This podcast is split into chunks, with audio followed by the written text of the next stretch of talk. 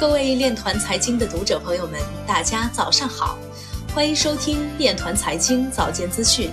今天是二零二一年一月二十二号，星期五，农历庚子年腊月初十。首先，让我们聚焦国内新闻。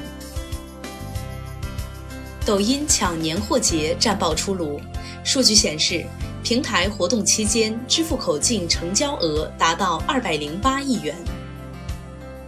商务部发言人表示，我们将进一步扩大自贸网络的范围，我们愿与更多的贸易伙伴商签自贸协定，共同推动贸易投资自由化、便利化。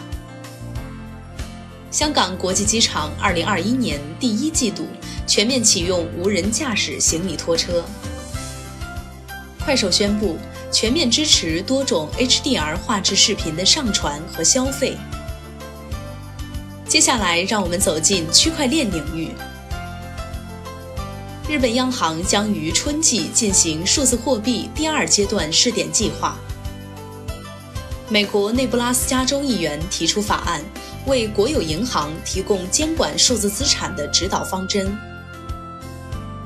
京东集团发布未来科技趋势白皮书，联盟链将成为企业应用区块链的主流形式。航天信息与中国石油规划总院区块链应用共研项目正式启动。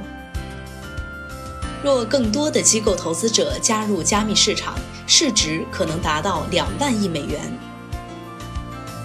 百分之八十六的受访者认为使用加密货币付款是安全的。红杉控股将以加密货币的形式向员工支付酬劳。酷币推出波卡生态专项助力计划，全面支持波卡社区发展。蓝毅表示，区块链发展的底层逻辑是构建于算法信任基础之上的更多的新型生产关系。五八学院表示，区块链落地应用价值得到国家认可，未来财富形式将偏向虚拟和数字化。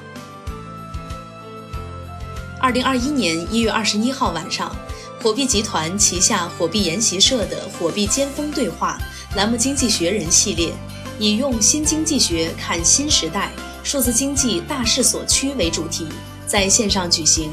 火币研习社负责人程志鹏与中国人民大学国际货币研究所副所长向松作展开对话。关于新基建发展的意义，向松作认为。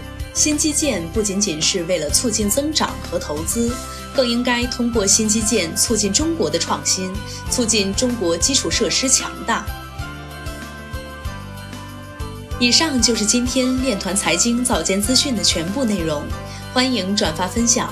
如果您有更好的建议，请扫描文末二维码与主播分享。感谢您的关注与支持，祝您生活愉快，我们明天再见。